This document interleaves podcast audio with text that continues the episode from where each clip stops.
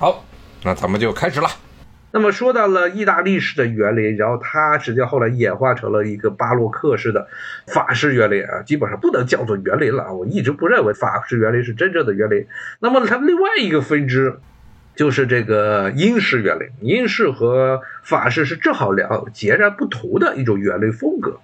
英式的园林其实最经典的代表应该是英国的国家植物园、皇家植物园 Kew Garden，叫 The Cute Garden。与这个法式园林啊不同，那么这种英式园林啊，它没有这种非常这个狂热的这种几何对称的爱好，它的理念啊，其实更加接近于中式园林的一些理念，但又不完全一样啊，它其实是完全是两种东西，不是很一样。但是呢，比较接近，它比较接近的一个特征是什么呢？就是它强调的是园林和自然要混合在一块儿。但是它这种自然和自然界混合在一块儿，并不像什么苏州园林那样要去借鉴，它更多的是强调的是这么一种荒野的气息。英国那边啊，你要说这个人口啊，其实长期以来它的人口都是没有法国多的哎。英国啊，一直到了工业革命啊，工业革命之后，它的人口才迅速的赶超了法国。到今天为止啊，英国的这个人口，光是英格兰的人口都比法国的国民人口多。但是呢，在历史上，特别是在十八、十九世纪之前啊，英国一直是人口数目远远落后于法国，它大量有大量的荒地。所以呢，这个与法式园林的不同一点就是英国的园林啊，而且英国的园林基本上，它虽然也是贵族们那用来这个居住、用来享乐的地方，但它的这些贵族们，那贵族们一般都是生活在乡下、乡野，有大片的这个林子、大片的绿地。和英式的这园林啊，一个特征就是有大量的草皮，而且是有和缓的丘陵，丘陵上是草皮。然后草皮的终端是林子，有大量的这个树，人工种植的树木。然后树木之中啊，点缀有这个些古典主义风格的建筑。比如这张图啊，这张图中就弄了这么一个古罗马式的圆形大尖顶的这么一个亭子。在英国的园林中啊，英式的园林不怎么讲对称，大量的采用，大量的使用这种草皮、草坪和缓的丘陵和林木的这么一种搭配。然后在这些园林之中啊，到处都点着这种仿古的啊，或者啊，今天的话说这种假的希腊罗马式的建筑，有的时候大部分时候，特别是这种啊古罗马式的这种圆形钻尖顶的这种亭子，在英式园林中非常普遍啊，很多基本上英国园林中都会来这么一个。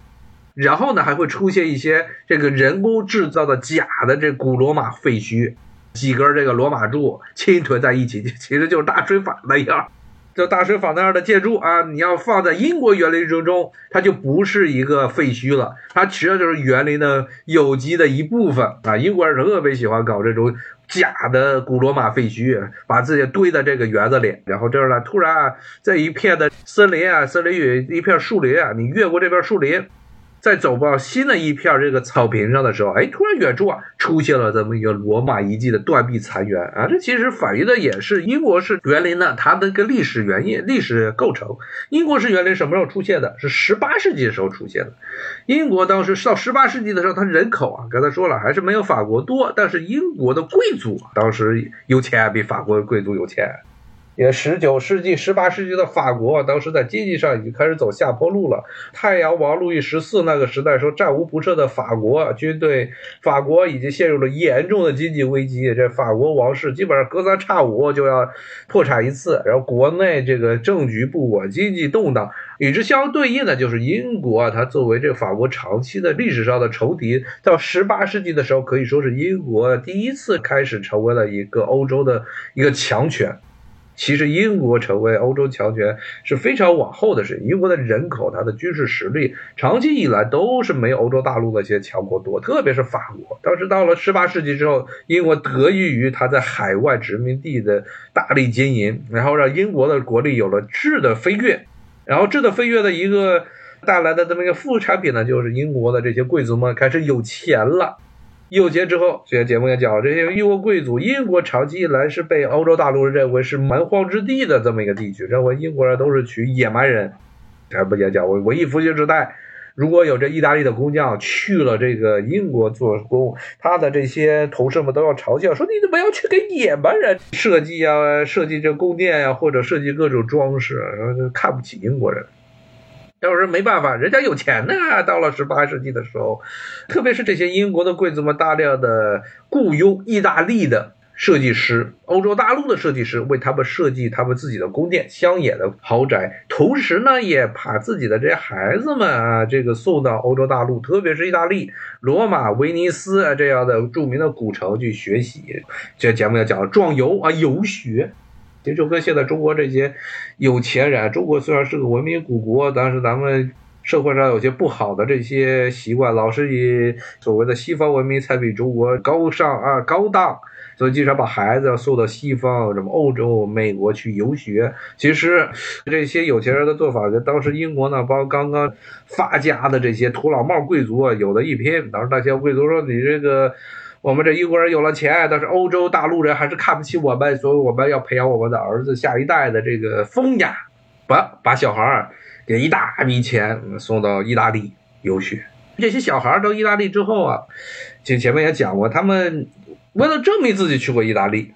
一般都是要去当地采购很多东西，其中一个呢就是这个绘画，比如说绘画，像当时的意大利威尼斯那一带有很多的这些城市风景画。城市风景画反映的是意大利的这个威尼斯呀，特别是威尼斯和罗马城的一些城市风景画。大部分这些风景画的画家，他们的主要的主顾都是英国的贵族，因为这些贵族的公子哥去了，回国之后他向大家证明我去过这个意大利这一块儿，所以有大量风景画。还有一个就是在当地，在意大利这些，当时意大利是一个四分五裂的情况，意大利各处各地啊，各个共和国、各个小邦国这儿购买古董。所以当时这意大利滋生出一个意大利非常繁荣的古董造假行业，有大量的是伪装成是古罗马时代的石瓶儿啊，古罗马柱啊，古罗马杯子，古罗马这个雕塑，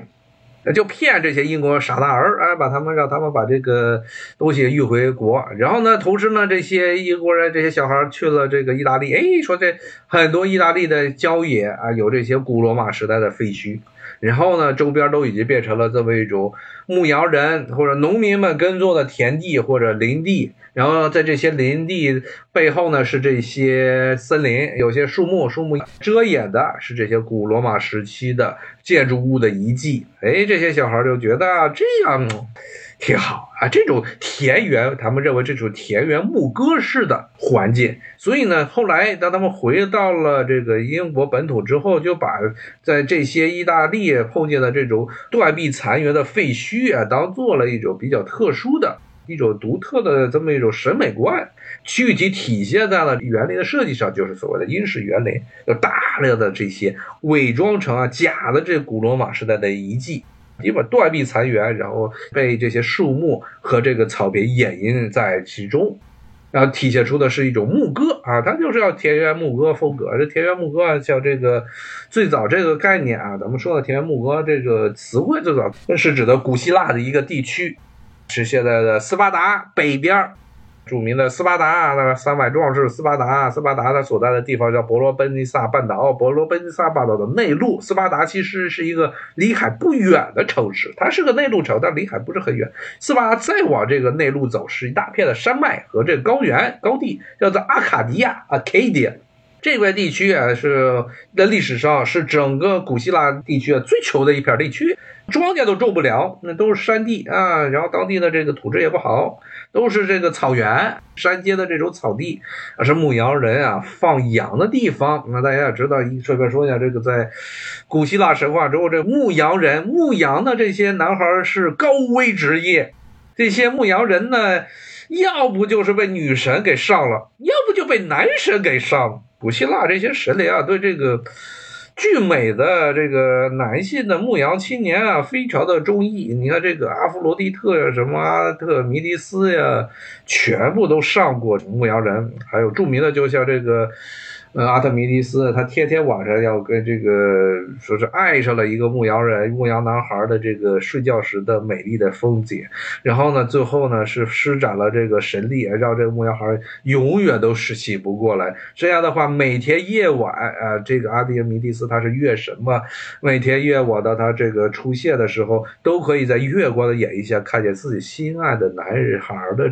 的身影，然后呢。他永远都醒不过来，永远保着青春时代的美丽的这个样子。包括呢，还爱神阿弗罗狄特也是特别喜欢跟牧羊人发生各种各样的关系。然后男的也是一样，男生也是一样。这牧羊人真的是希腊人啊，希腊的这神话中这些人是对牧羊人有一种特殊的幻想。咱们再回到回到刚才，所以阿凯蒂亚这个地方啊。穷，然后到处都是这个山间的草甸，人们主要的收入来源产业就是牧羊、放牧、放羊，是远离于尘嚣，这是最重要的一点。因为当地一直到可以说被罗马征服这一段时间都没有形成非常大的城邦，都是些小村儿，这村儿都不算的地方。像斯巴达就大量雇佣这些阿卡迪亚地区的牧羊人给他们打仗，但是这个阿卡迪亚本身没有什么大的城邦。所以呢，一方面是说这个地方穷，但是一方面我们就说，就像李唐丁真那样，这属于原生态。那么现在经常去向往青藏高原呢，藏民的这种牧民生活，什么川边的这种藏民的生活啊，说这个地方什么远离这种城市的这些红尘的玷污，说当地的人都有一种非常纯真、非常丁真的笑容。哎呀，要丁真要是去了。阿卡迪亚没准也会，要是被这个阿特弥蒂斯盯上，可就完蛋了。呃，所以呢，其实变成了那些啊，长期居住于城市之中的很多的希腊人，包括后来受到希腊文化影响的这罗马人啊，对于这种田园风光的这么一种向往，因为他们生活在这又脏又臭的城市里头。大家知道，其实欧洲古代的城市啊，即便是像希腊罗马时代的城市啊，城市卫生做的比较好，也是啊。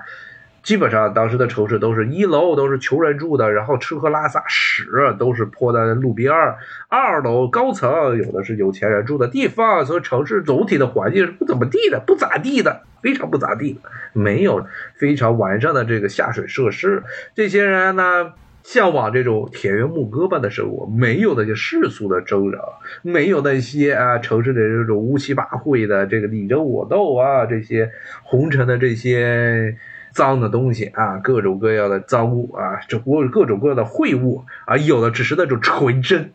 纯真的牧羊人啊那种生活。所以后来这种田园牧歌式的生活就变成了很多艺术作品，特别是罗马时期很多的像奥古斯都、呃屋大维他统治罗马帝国时期很多的文学作品，就是以这种牧歌啊作为一个重要的这么一个文学题材，像维吉尔。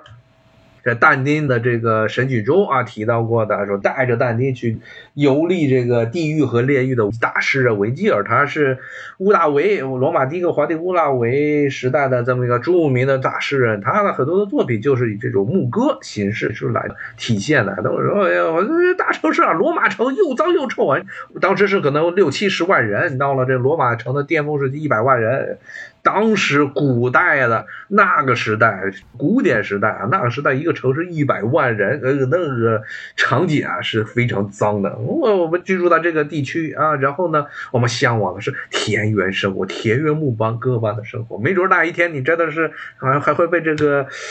呃女神给寻衅了吧？啊！不被女生寻衅，也可能被男神寻衅啊！他当时这个希腊人，反正他们男女关系比较混乱。然后呢，这个就是后来就形成了这么一种文学风格，好吧？今天就先跟大家讲到这儿了，谢谢大家的收听。过两天咱们再接着聊，拜拜。